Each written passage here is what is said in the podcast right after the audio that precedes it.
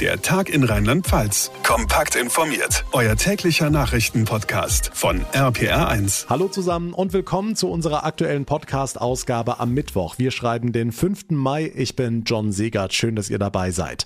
Auch heute gibt's wieder erfreuliche Nachrichten von den Behörden, denn die Corona-Zahlen gehen weiter nach unten, sowohl bundesweit als auch bei uns in Rheinland-Pfalz. Wir werfen gleich einen genaueren Blick drauf. Dann sprechen wir über die Frage, ob Urlaub über Pfingsten jetzt möglich sein wird oder nicht. Die Ferienhausbesitzer schlagen heute nämlich Alarm, gibt eine neue Umfrage dazu. Auch die stellen wir euch gleich vor. Außerdem hat die SPD in Rheinland-Pfalz heute ihre Mannschaft für die neue Legislaturperiode vorgestellt mit einer Überraschung im Gesundheitsministerium.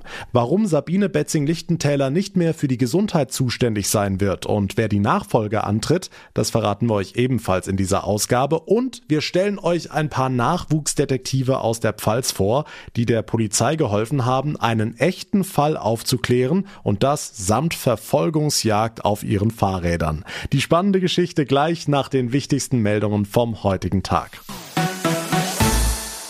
Wie schaut's aus mit Urlaub über die Maifeiertage oder über Pfingsten? Das soll in dieser Woche auch in Rheinland-Pfalz geklärt werden. Grundlage für jegliche Lockerungen sind, wie immer, die Inzidenzen. Da können wir schon ein paar Tage von vorsichtiger Entspannung sprechen.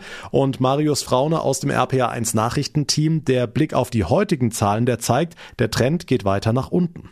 Ja, der Trend hält jetzt schon gut eine Woche an. Bundesweit 18.000 neue Fälle meldet das RKI heute Morgen. Immer noch viel, aber 4.000 weniger als vor einer Woche.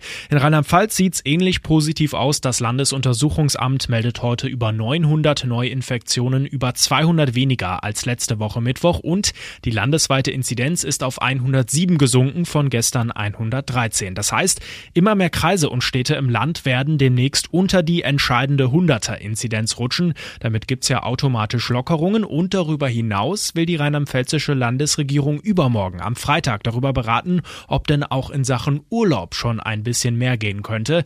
Es gibt ja in diesem Jahr Pfingstferien in Rheinland-Pfalz, da können einige also vielleicht in der Zeit eine kleine Reise machen in einer Ferienwohnung auf dem Campingplatz. Mal sehen, es tut sich auf jeden Fall was.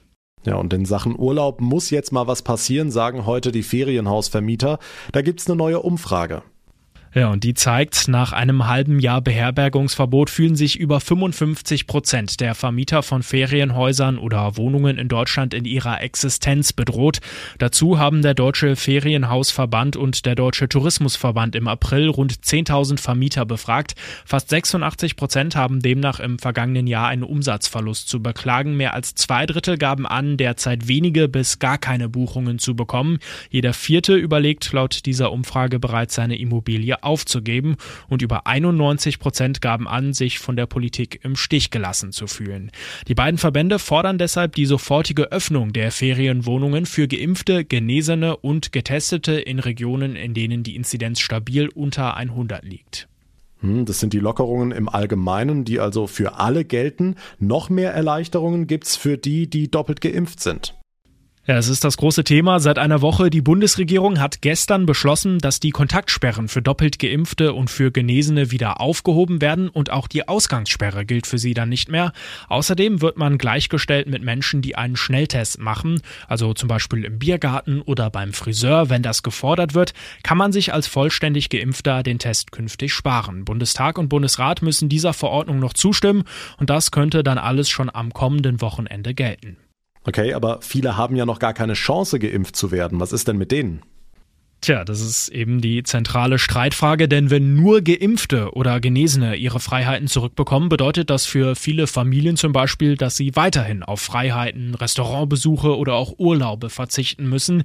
Hier gibt es Forderungen zum Beispiel aus der FDP, Menschen mit einem negativen Test die gleichen Rechte und Freiheiten einzuräumen. FDP-Fraktionsvize Christian Dürr sagt, viele Jüngere hätten sich in den letzten Monaten solidarisch mit den Älteren gezeigt, deshalb dürften sie jetzt nicht benachteiligt werden. Ein Impfzwang schließt die Bundesregierung weiterhin aus. Justizministerin Lambrecht sagte am Abend im ZDF. Das bedeutet, wir kommen auch irgendwann in ein Stadium, hoffentlich sehr bald, dass wir eine Herdenimmunität haben. Und wenn wir das erreicht haben, dann können wir auch sicher sein, dass unser Gesundheitssystem auch mit Erkrankten, die sich nicht haben impfen lassen, zurechtkommt. Und das muss unser Ziel sein, dass jeder, der erkrankt ist, dann eben auch sicher sein kann, äh, ich habe dann die Möglichkeit, an ein Beatmungsgerät zu kommen. Darin müssen wir hinkommen. Deswegen wird es keinen Impfzwang geben. Gesundheitsexperte Karl Lauterbach geht davon aus, dass dieser Punkt schon im Juni erreicht sein könnte. Okay. Wie sieht's denn in Sachen Impfpass aus? Da soll ja auch was passieren. Ja, Deutschland will bei dem Thema digitaler Impfausweis bis zu den Sommerferien weiter vorankommen. Das hat Gesundheitsminister Spahn im ZDF erklärt. Das bedeutet übrigens auch nicht das Aus für den bisher bekannten Impfausweis. Der soll übrigens auch weiter gelten, auch wenn es den digitalen gibt. Nicht jeder will das ja digital machen. Und den digitalen Impfpass, den werden wir in der zweiten Hälfte des zweiten Quartals dann auch für Deutschland haben. Parallel läuft diese Einführung EU-weit, sodass dieser grüne oder digitale Impfausweis dann ein gültiges Dokument in der gesamten Europäischen Union ist und quasi so eine Art Ticket beim Reisen wird. Die ausführlichen Infos von Marius Fraune. Vielen Dank. Never change a winning team. Das ist so ein uralt Spruch aus dem Fußball, der meistens nicht aufgeht, weil der Trainer beim nächsten Spiel doch irgendwas anders macht. Auch die Teamchefin der rheinland-pfälzischen Landesregierung hat sich ein bisschen was Neues ausgedacht. Malu Dreyer, knapp zwei Monate nach der gewonnenen Landtagswahl stellte sie heute ihre Mannschaft vor, sprich die SPD-Ministerinnen und Minister für die kommende Legislaturperiode, für die neue Saison sozusagen. RPA1-Reporter Olaf Holzbach, bleiben wir im Bild. Wer sind die Neuzugänge?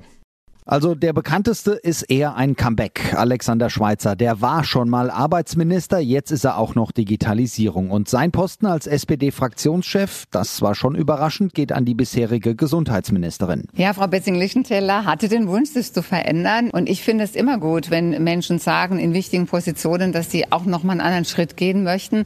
Und ich war heute sehr dankbar, dass in der Fraktion das auch wirklich sehr, sehr positiv aufgenommen worden ist. Ministerpräsidentin Malu Dreyer, damit ist die Rotation im Gange. Gesundheit übernimmt Clemens Hoch, bislang Chef der Staatskanzlei. Ihm folgt Fabian Kirsch, derzeit noch Geschäftsführer des Städtetages Rheinland-Pfalz. Er ist richtig neu im Kader. Einziger Abgang Wissenschaftsminister Konrad Wolf, neuer Verein noch unbekannt. Ist aber ablösefrei, nehme ich an. Die CDU orakelt, da brächten sich schon die Nachfolger von Frau Dreier in Position. Ist da was dran? Ja, das hört man immer wieder mal, dass der frisch gebackene Superminister Alexander Schweitzer da Ambitionen hat. Er sagt, also das Gesicht äh, der SPD in der Regierung ist die Ministerpräsidentin. Und wir alle im Kabinett äh, sind äh, Unterstützerinnen und Unterstützer der Ministerpräsidentin. So ist die Rolle auch eines Ministers. Was uns auch nicht schlauer macht, aber die neue Aufstellung ist ja gerade erst raus, da denkt noch keiner an Wechsel. Zumal auch die Saison erst in der übernächsten Woche beginnt. Die SPD-Mannschaft für die neue Landesregierung steht mit Änderungen auf drei Positionen und einem Neuzugang. Dankeschön, Olaf Holzbach. Eines der Dinge, die vor Corona immer wieder mal vorkamen, die aber vermutlich niemand vermisst, Streiks und Warnstreiks, vor allem bei Verkehrsbetrieben. Und wer noch mit dem Bus fährt in Rheinland-Pfalz, den erwischt es. Morgen und übermorgen sollen viele Fahrer privater Busunternehmen die Arbeit ruhen lassen. Die Gewerkschaft Verdi sagt, wir haben lange genug stillgehalten, es geht nicht anders, auch wenn es vor allem die Schülerbeförderung trifft. RPA1-Reporter Jan-Felix Kraus, kannst du genauer sagen, wo, was, wie viel ausfällt? Also Verdi schätzt, dass von den rund 5.500 Fahrern bei den privaten Anbietern 3.500 mitmachen, also knapp zwei Drittel. Die meisten davon wiederum bei der DB Regio Mitte und Rhein-Mosel. Welche konkreten Linien das sind, das kann ich Ihnen jetzt von hier aus nicht konkret beantworten. Es ist immer besser, man rechnet damit, es fällt alles aus, bevor man irgendwo an einer Haltestelle steht. Ähm, wir möchten nicht dass die Schülerinnen und Schüler nichts davon wissen und dann morgens an der Bushaltestelle stehen und äh, sozusagen nicht wissen, wie sie dann da wegkommen. Verdi-Sprecher Marco Berschneider, es trifft das ganze Land, sagt er, vom Westerwald bis zwei Brücken und mehr als rechtzeitig Bescheid zu sagen, können wir nicht tun. Okay, und das muss jetzt sein, wo gerade Schülerinnen, Schüler und Eltern ganz andere Probleme haben? Das wissen wir und das haben wir uns gut überlegt, sagt die Gewerkschaft. Ihr Hinweis, gerade das mit der Durchbezahlung von Zwangspausen, also dass der Fahrer irgendwo warten muss, weil der Fahrplan es so will und kein Geld dafür bekommt, das verhandeln wir jetzt seit zwei Jahren und es tut sich nichts. Nochmal Marco Bärschneider. An dieser Stelle ist es so, dass der Arbeitgeberverband die Corona-Pandemie benutzt auf den Rücken der Beschäftigten in der Hoffnung, ähm, hier wird nichts passieren. Ja? Und das heißt, wir sind dazu gezwungen, das an der Stelle äh, zu machen. Weitere Warnstreiks und auch Dauerstreiks schließt er nicht aus. Der Tarifstreit bei den privaten Busunternehmen in Rheinland-Pfalz. Morgen und übermorgen soll ein Großteil der Fahrten ausfallen, sagt die Gewerkschaft. Einen Überblick gibt's bei uns im Netz auf rpr1.de. Was ist sonst heute wichtig? Hier weitere Meldungen vom Tag im Überblick von Felix Christmann aus der RPR1 Nachrichtenredaktion. Schönen Feierabend. Die rheinland-pfälzische CDU-Landtagsfraktion fordert, den Impfstoff von AstraZeneca sofort für alle Impfwilligen im Land freizugeben. Fraktionschef Baldauf betonte, es dürfe in dieser schwierigen Phase der Pandemie nicht sein, dass bei ÄrztInnen offensichtlich immer wieder Dosen von AstraZeneca übrig blieben. Jede ungenutzte Dosis sei in dieser schwierigen Phase der Pandemie ein Rückschlag im Kampf gegen das Virus. Mit der Freigabe von AstraZeneca könne das Impftempo in Rheinland-Pfalz weiter beschleunigt werden, so Baldauf. Unterdessen Infolgedessen dürfen Gastronomie und Tourismusbranche auch in Rheinland-Pfalz auf baldige Lockerungen hoffen. Nach Vorstößen unter anderem aus Bayern will die Landesregierung am Freitag beraten, welche Öffnungsschritte möglich sind. Ministerpräsidentin Malu Dreyer. Als äh, diese Woche zum ersten Mal die Inzidenz sich nach unten entwickelt hat in Rheinland-Pfalz, haben wir natürlich sofort auch im Auge gehabt, dass wir uns äh, wieder beschäftigen müssen mit dem Thema Perspektive. Völlig klar, wir werden nicht leichtsinnig handeln, aber es ist genauso klar, dass Pfingsten ein wichtiges Datum ist, gerade im Bereich des Tourismus und für alle, die da tätig sind. Insofern werden wir schauen, wie wir zu einer verantwortlichen Lösung kommen können. Bedürftige Familien in Deutschland können im Herbst auf einen einmaligen Zuschuss von 100 Euro pro Kind hoffen. Der Bonus ist Teil eines Corona-Aufholprogramms, das das Bundeskabinett am Vormittag auf den Weg gebracht hat.